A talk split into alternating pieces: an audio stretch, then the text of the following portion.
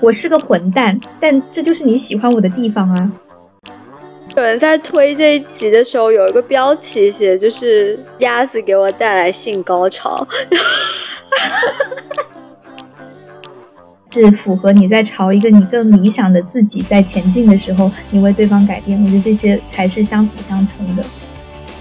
不要在男性跟女性共情的这一点上有过高的期待。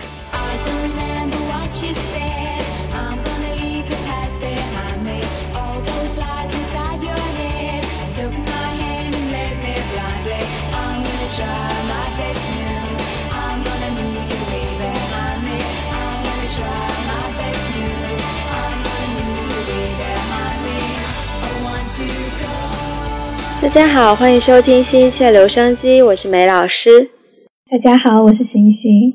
难得这一期不是我们要水的，终于可以有一个主题性的聊天了。因为我前段时间推荐了行行老师看了一部美剧叫《咆哮》，看完了之后，我们对其中的一集都很有共鸣，所以我们今天准备来聊聊这个电视剧。对，就是第五集，我直接点出来。我们要稍微简单的讲一下剧情吗？感觉这部剧不是特别红。下面有行星老师给我们介绍一下大概的一个情况。嗯，这部剧其实是基于西西利亚·艾亨的短篇小说改编的，然后每个故事都是从一个独特的女性视角开始讲述，探索自己生活当中与众不同的荒谬的矛盾和问题。这剧总共有八集，很多人在介绍它的时候会用女权版的《黑镜》来介绍它。啊，对对对，嗯，梅老师补充的非常好。他可能表现的风格跟黑镜有那么一丢丢的相似吧，就是用一些比较荒诞跟极端的方式去展现一些问题。嗯，就会比较有想象的部分在里面，就超越现实当中实际的那种生活。今天主要是想探讨第五集，因为我跟梅老师看完了第五集，都 非常的有感触。用一个比较荒诞的手法去讲一个亲密关系上的 PUA 的情况，呃，应该挺多人 看了这整个故事都会很有共鸣。就是他把嗯一段关系从刚认识的建立信任，然后到后期被精神控制，陷入痛苦，然后怎么走出这个痛苦，就是一个很完整的不健康的恋爱关系的一个过程吧。虽然说完整，但是因为它一集其实也就三十五分钟嘛，嗯，就各个阶段其实都点到了，但是又不是很长篇的去再去描述这个阶段，所以就显得很精华，以及你会很明显的感受到一个个阶段的这种节奏，就很易于我们去分析中间的各个流程。嗯，然后我们直接从一开始的剧的走向开始聊哈。女主角是一个在备考医学考试的考生，然后她每天早晨都会去公园读书，她会坐在湖边，面对着一群鸭子，然后每天早晨她还会在那个地方跟她姐姐用 FaceTime 联系。嗯，有一天，她如同往常一样买了一个 bagel，坐在长椅上跟姐姐聊天的时候，有一只鸭子突然间闯进她的视线当中，开始跟她搭讪。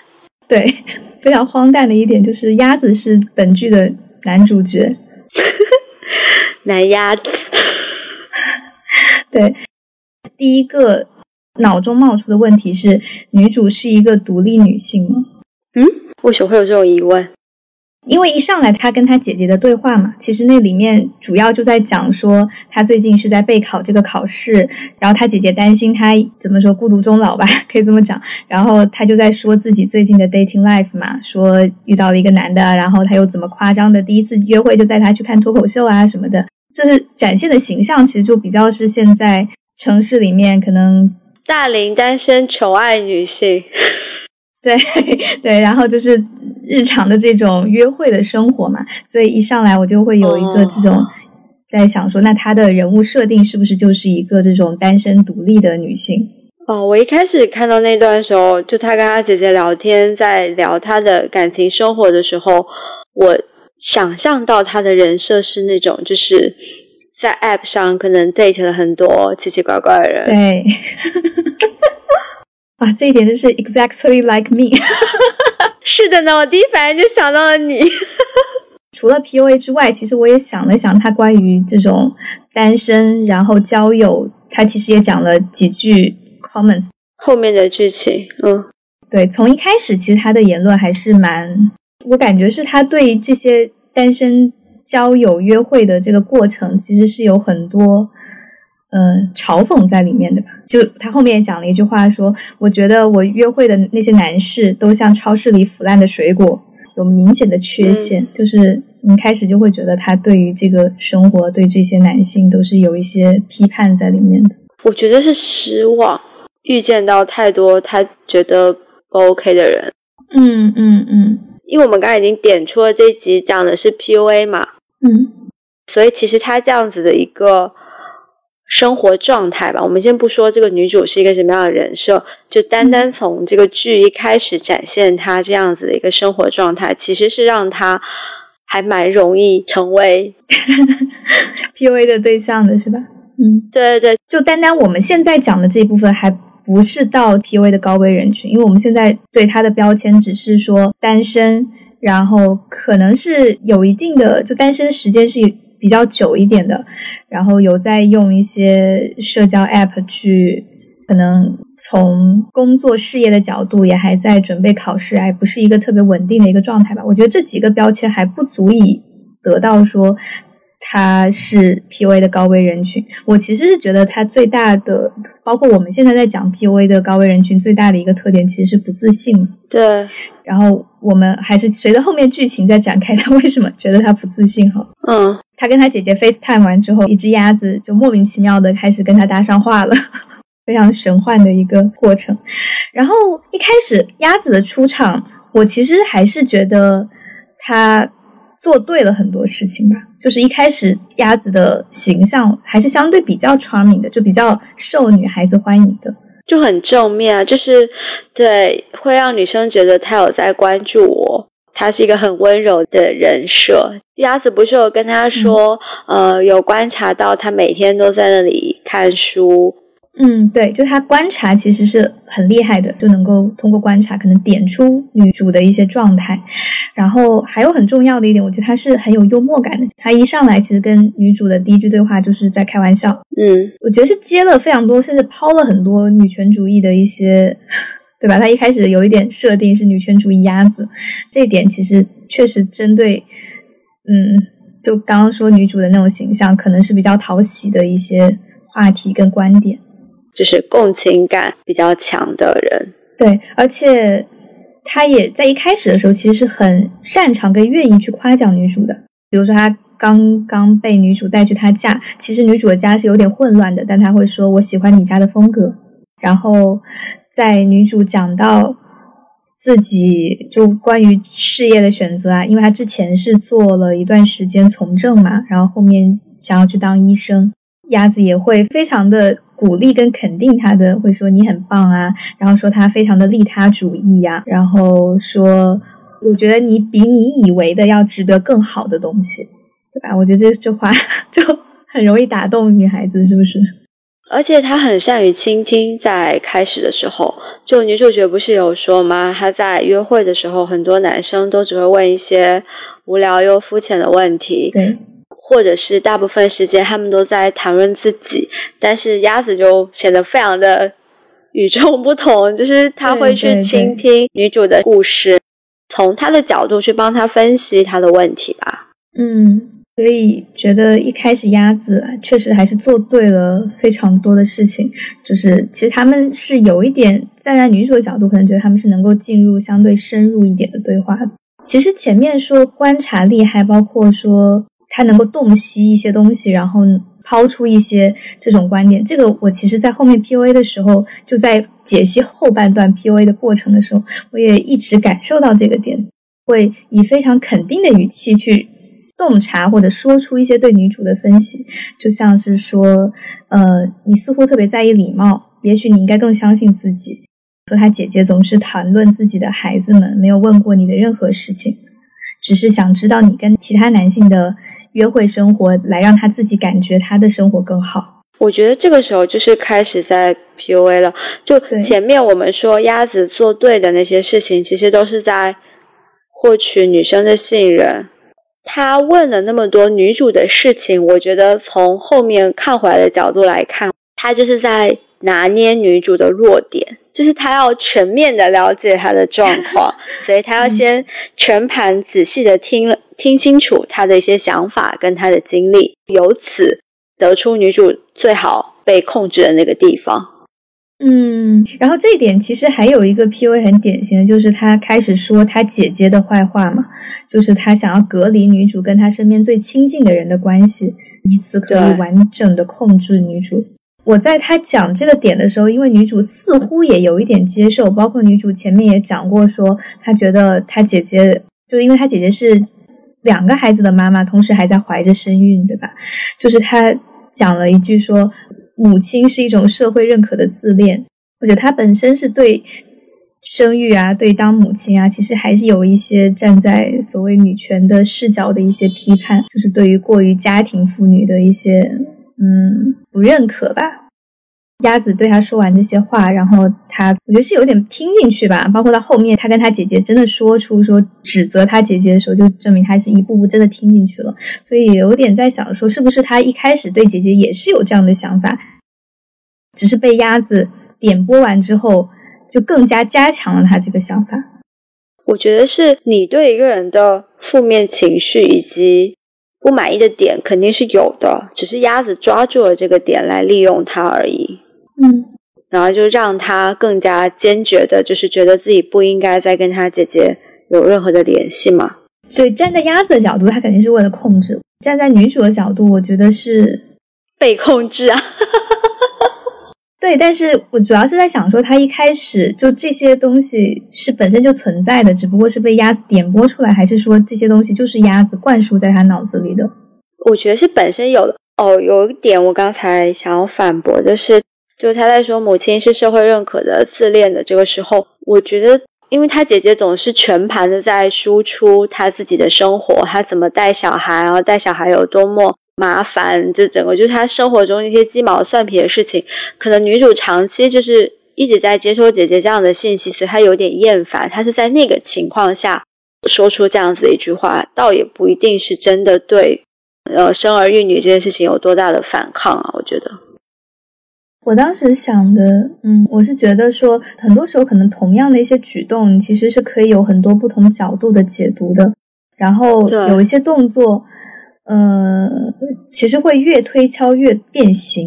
所以我觉得，其实你对一个人的感受，就你觉得他到底是不是出于善意关心你啊？包括他说的那句话，对你是不是有一些。什么样程度的否定？其实我觉得还是相信自己的第一感受跟反应，就是因为事后的这种解读，尤其是在经手他人的解读，可能就会有很多变形的成分在里面。对啊，就是有些情绪你可能过去了，就让它过去了。如果你再去思考它跟发酵它，它可能会走向另外一个极端。对，因为本身他说出一些话的表现形式可能都是这样，但是他的本意。跟他，他到底心里是怎么想的？是怎么想你的？是不是真的关心你？这个中间肯定是有一些传达上面不会说百分之百能够传达出来的。那这个时候在经过解读的时候，你就本身就是有一些几率，你就是能够推断，呃，不严谨的这种往某一些思路去推断，可能就会对对方觉得他是不是有一些恶意的这种猜测。所以我觉得这种时候还是要相信自己的感觉。嗯。我其实，在这个的时候，我有一点点联想到我们上一期在聊，就是我当时说，呃，我爸跟我说的那句话嘛，你要改变自己。对对对，我我是不是应该改变一下自己，才能够找到男朋友？我在想，因为你当时听完之后，你觉得这是一个对我的全盘否定嘛，然后你也非常生气，听到这句话，觉得就是应该要很努力的去反抗。我当时听完你，我。的这么说，我是有点受到感染的。那那我在想，我是不是没有意识到？但我觉得事后再去想一想，是觉得还是应该相信自己当下的第一个判断，因为那个判断是集合了你对这个人的所有的了解跟感受。但别人第三者在听到这些时候，他只是单纯的从这句话去解读，就这个的还是会很不一样的。嗯，但是这样子的话，就会让那些其实真的深陷在 PUA 当中的女生不自知啊。如果任何东西，他都以他的第一反应为真实的感受的话，那他就会陷在里面啊。是 是不是很难？这一期把自己聊进去了，就是 PUA 这个逻辑，呃，因为我们现在还在分析过程当中嘛，我觉得这个我们到后面总体在讲 PUA 的问题好了，因为我觉得这个其实是有很多其他的迹象的，因为我刚刚讲这个可能是跟你更熟悉的人，因为你本身就对他有比较多的了解，那你有一些他的做法，就他也没有那么去注重表达方式。对表达方式，所以可能大家就会需要多一些理解跟背景的知识在里面吧。我们刚才讲的那个比较适合家人，梅老师真的很，我觉得好朋友应该也是吧。家人一般关系的人，对对对，就是基于有一定的了解，就不是这种刚认识的人。接着讲剧情，剧情后面就进入了一个比较精彩的啊。PUA 的循环拉扯的阶段，对，鸭子 PUA 女主角的过程是随着剧情一步步递进的。对，一开始他只是发点小脾气，然后甜言蜜语把你挽回。呃，就尤其是他这个发脾气，其实是非常莫名其妙的，嗯因为他第一次发脾气是女主精心给他准备了一道晚餐。对吧？然后他突然间就发脾气说：“哇，我不吃这个，我也不吃那个。”然后甚至其实从这个时候他就开始有点羞辱女主了。对，因为他讽刺说：“你也应该少吃点碳水。”其实我觉得有点影射说你也应该注意你的形象，或者是不是有点胖这种。后面立马就开始道歉，归咎于说：“我觉得这个真的可以记录渣男经典语录，都是因为我害怕失去你。”对，然后我就自暴自弃，我就会情绪失控。对，遇见你是我最大的幸运，你就是让我疯狂的原因。然后我都不完美，就正常的女生遇到这种事情会觉得一头雾水吧，就非常的捉摸不透，你就很想知道到底为什么。嗯，他明明嘴巴说的这么爱我，为什么确实不需要伤害我？对，会莫名其妙的做一些伤害我的事情，然后尤其是他们前期其实确实很好，前期鸭子确实表现的嗯比较非常 gentle 啊，嗯对，然后这个时候就开始一些自大跟胆怯的循环了嘛，就是时而表现出一些自大，说啊你是我的王后，对吧？这句我看到真的是 惊呆了，下一秒就开始害怕女主离开他。会因为女主角出去几个小时，他就开始在家里疯狂的发脾气，疯狂的拉屎。对，然后关键是他会把这些事情归错到女主身上，让女主觉得这是她自己的问题。他会说：“都是你把阳台的门关掉，我才不得不在满地拉的都是屎。”我觉得这个真的是太疯狂了。甚至还说出一句话，我觉得这句话也非常的 ridiculous，太荒谬了。就是我是个混蛋，但这就是你喜欢我的地方啊。嗯，我看 我真的是看的时候一头雾水。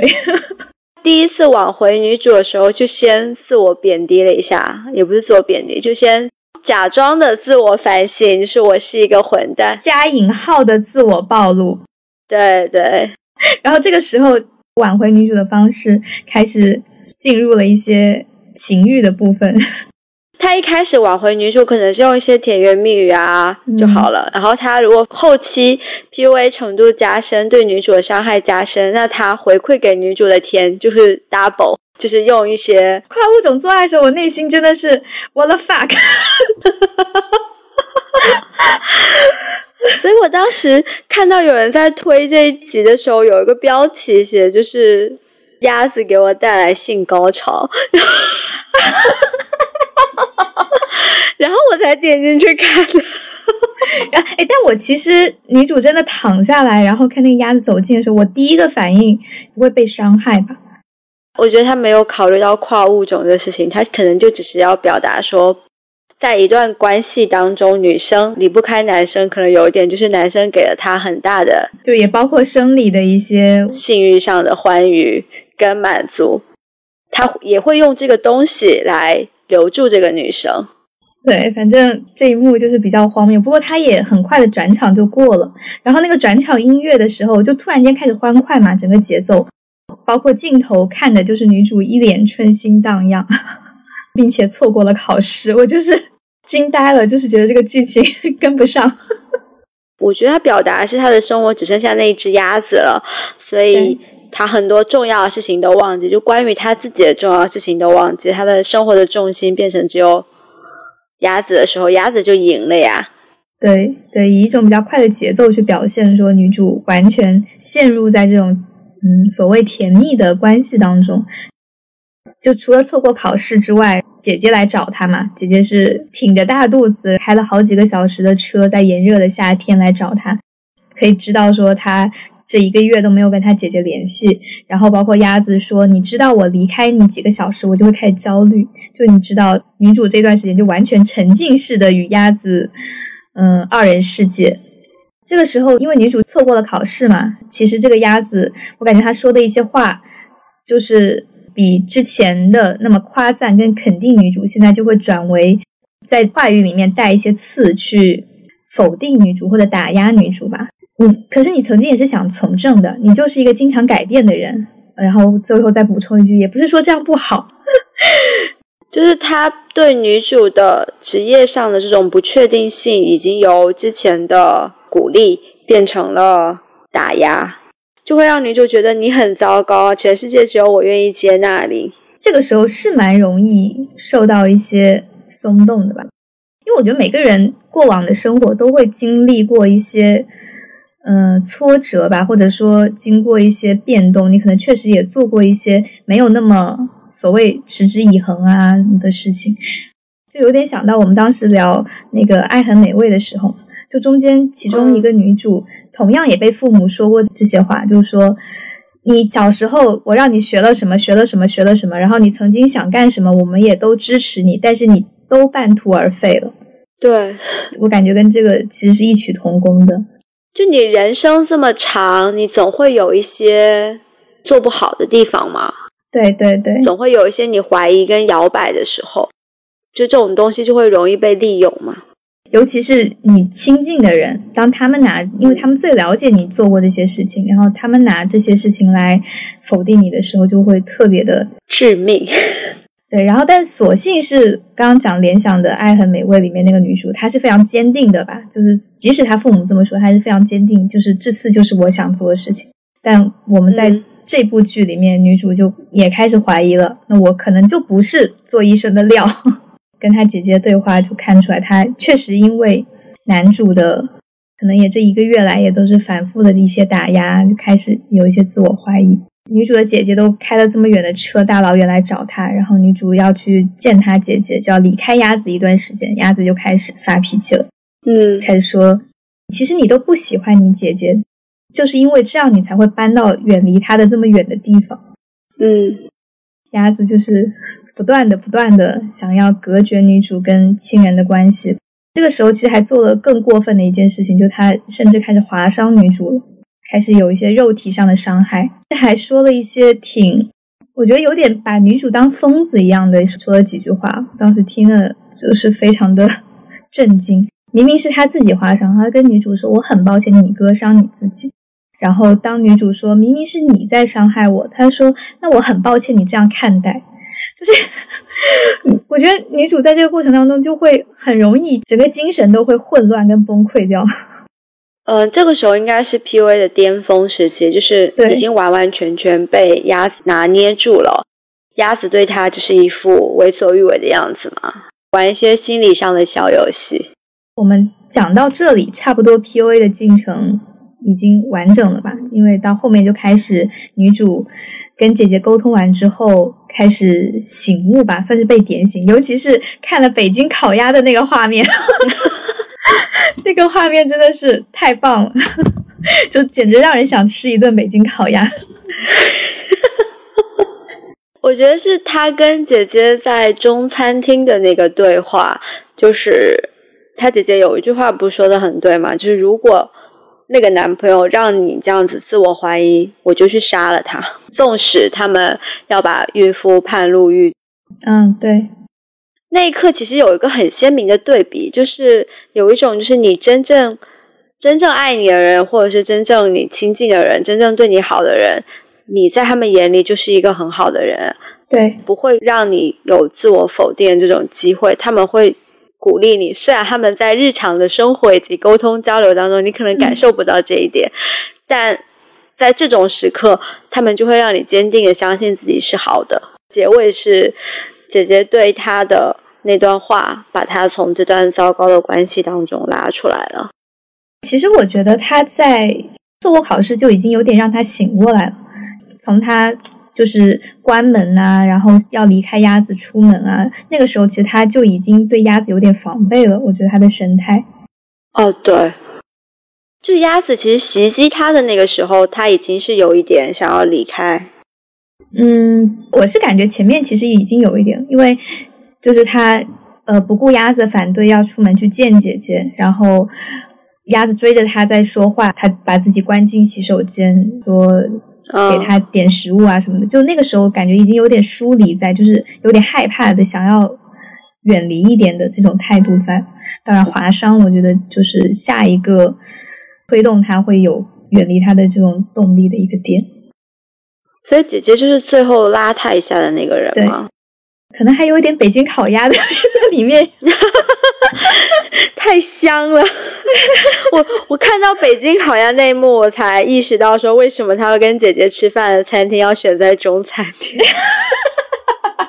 对对对，然后结尾就是确实他在看到北京烤鸭受到触动，然后就找了动物管制的那个人去把那只死鸭子给抓走了。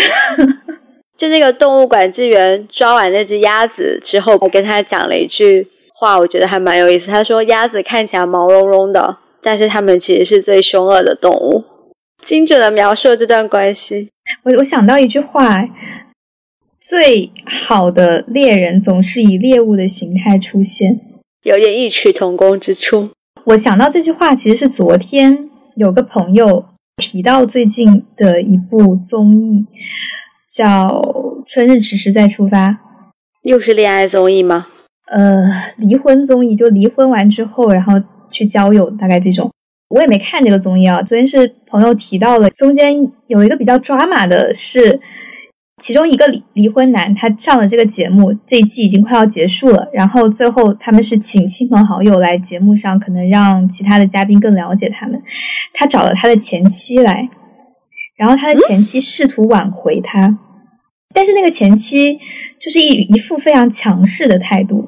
呃，虽然哭的梨花带雨了，但是你能感受到他的那种傲慢，对那个男生的吃定的感觉。所以那个时候，网友也一直在说，这个女的就是 PUA 这个男的程度还挺高的，因为他就一直在哭嘛。我就也想到这句话，感觉就是有一种，我虽然故作柔弱的，但是其实你还是得听我的，就我完全能够控制你。就那个女生甚至真的在节目上说出这句话，说她以前是完全能掌控他的。那个女生知道他上综艺节目，然后开始觉得，哎，我好像你真的要走出我的世界了，那不行，你还得回来。我觉得这种感觉吧，啧啧啧。然后那个女生举了几个说之前那个男生对她多好的一些例子，呃，就是还挺夸张的，说是二十四小时都会接她的视频电话，包括说什么他们出去玩，女生跟小孩坐头等舱，然后男生坐经济舱，就是会举了一些非常，你就觉得。就是还是一种不平等的那种关系在里面，但那个女生是很高兴的讲出这些话，就觉得你看，你看，就证明他之前对我多好，那我现在希望你继续对我这么好。好令人疲惫的关系啊！我的妈呀，听着我都窒息了。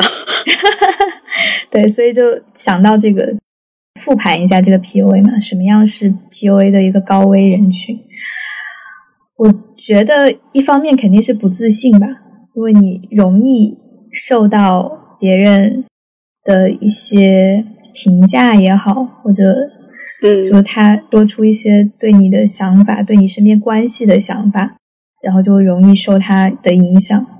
P U A 一开始都会给你很多甜头，然后一开始也特别容易，因为。对方肯定了很多你可能觉得自己不够好的地方，或者是很少有人关注到、很少有人会去肯定、会去发现的点，你就觉得哇，他就是我的 soul mate，我跟他多合拍呀。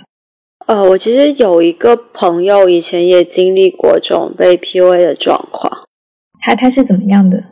就是因为你刚才讲了一句话，让我想到了他的例子。是因为有一次我在说你的男朋友就是在对你 PUA 的时候，他回答我的一句话是：“他讲的这些东西仍让我有触动，说明我本身也是觉得自己这个地方不好呀。那他也没有说错呀，是不是很窒息？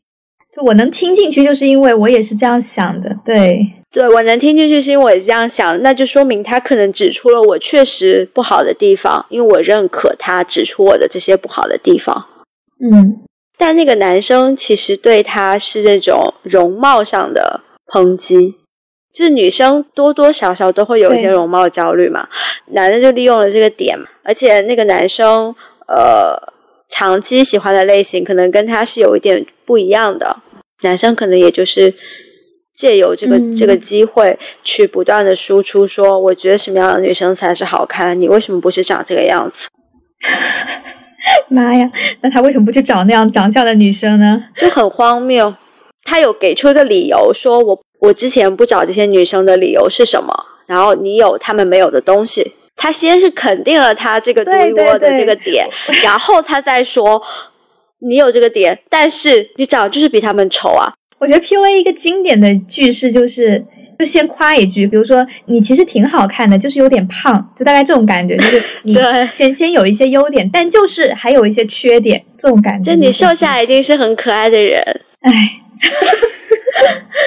嗯，我是觉得，就是刚刚说到不自信，然后我我就想了一想，因为我自己也不觉得我是一个特别自信的人，但我在想，我确实会对 PUA 的这种话术就可呃挺敏感的，就是可能确实对方也不是这个意思，但有的时候。我觉得我还挺敏感的，会去抓到这些点，自我意识比较强吧。对对对，就比如说，可能之前有一个说过一句话，说就是他首先在夸我可爱，对吧？可爱就可爱吧，我也认可。然后，然后后面就莫名其妙的说，但是我觉得你还可以更可爱。我就开始，嗯，你你就问他号。我都没问号，因为我那个时候我觉得我跟他也不是很熟，我觉得在不熟的情况下，你就可以说出这些话，我就觉得很荒谬，我就直接说，那你去找更可爱的人吧。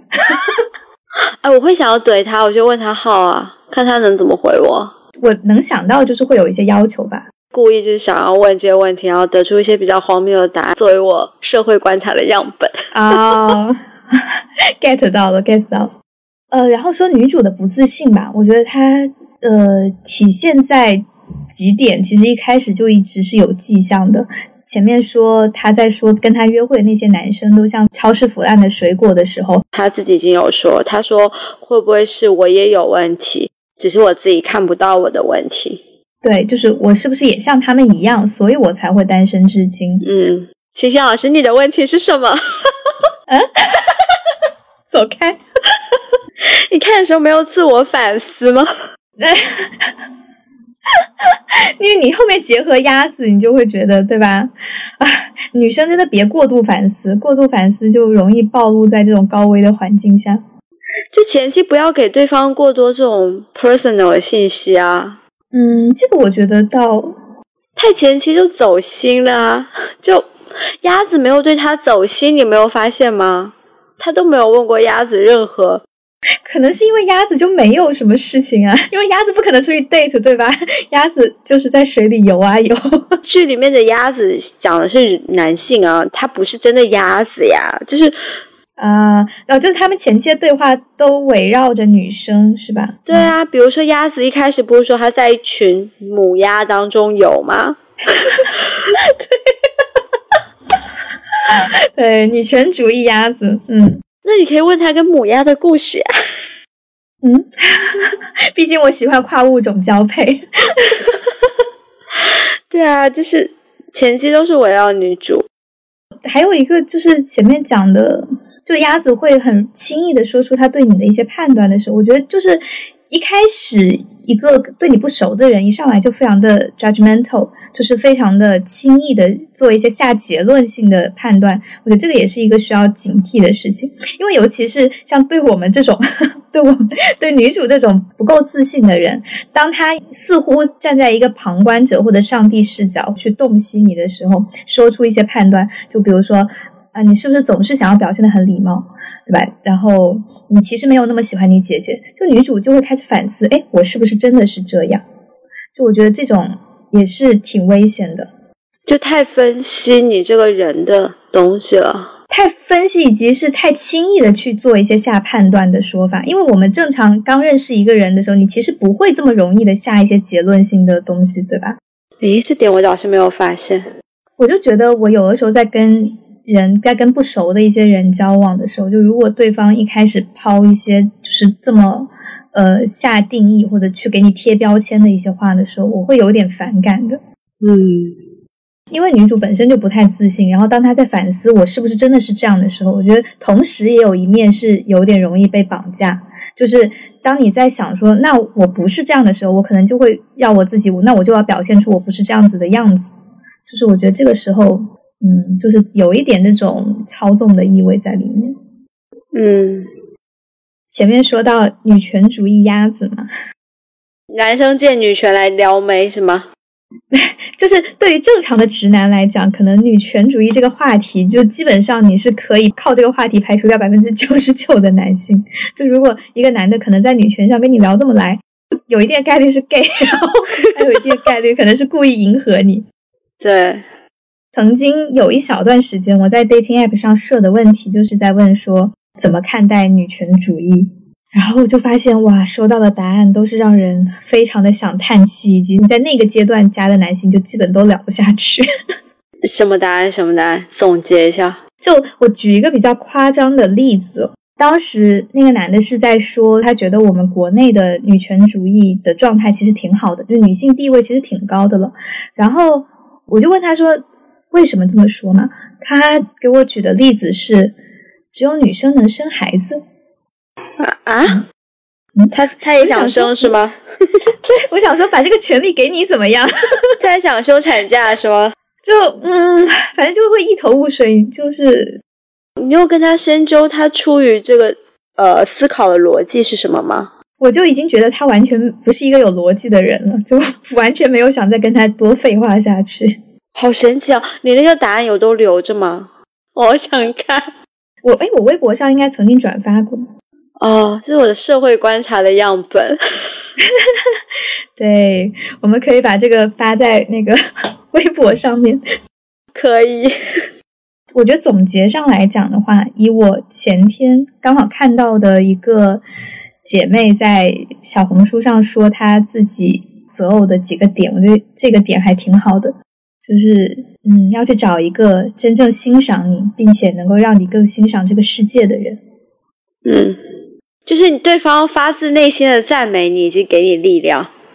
嗯，不是会一直盯着你，觉得你哪一些不如他的意，然后会希望你再去为他改变啊什么的。为对方改变，其实，呃，你这个前提都是要你是做自己。就是它是符合你对自己的想象，你对自己的判断是符合你在朝一个你更理想的自己在前进的时候，你为对方改变，我觉得这些才是相辅相成的。这个又 call back 上我们上期聊的了啊，我们上期聊了啥？已经失忆了。既要又要的那个时候有说呀，我说要做自己，然后你说你那个学姐说是改变的部分嘛。啊，对对对，哎，那我们现在完美的下了一个结论，挺好的。对，就给上次那个无疾而终的讨论下了一个 ending。嗯，太棒了，鼓掌鼓掌！我们节目就是一个连续剧，太棒了。最后就是想要祝大家遇到能让你有力量的人啊。对我们本身都会有很多不自信、不完美的点。然后去找一些规律，否定自己总是能够找到的，所以不要那么容易去接受那些攻击的设定。我们不完美，但是我们还是要爱自己。嗯，我们符合五二零的主题。对，五二零，爱别人之前先爱自己。然后还有就是，我觉得对于一些过于符合你。呃，理想或者过于让你一上来就觉得很合拍的人，还是要抱一些谨慎，因为有一定的概率对方就是在迎合你，在做一些短期迎合你的行为，还可能就是为了达到一些短期目的。对，没有那么懂你的一些直男，一些笨拙的搭讪，其实也挺可爱的，像剧里面那个动物馆志远。是，就是嗯，给对方多一点时间嘛。如果你不是那么讨厌他，然后不要在男性。跟女性共情的这一点上有过高的期待啊！这句话我要记到我的小本本里面。我可能一直期待也有点高。对，有时候傻直男可能并不是有什么太大的恶意，他可能就是他世界里没有出现过这样子的观点和这样子的想法，所以在相处过程当中，你是可以启发他，让他有这样子的共情感的。但他一开始没有，不代表他不是一个好苗子，所以不要在这方面有过高的期待，也不要那么早去放弃一个好人。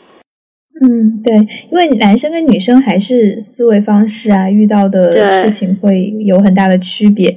对，然后本身也是大家相处，就是让对方看到不一样的世界嘛，然后是可以大家都可以互相的理更加理解。嗯，对，哇，好正面的 ending 啊！好，祝大家五二零快乐，都有节可以过。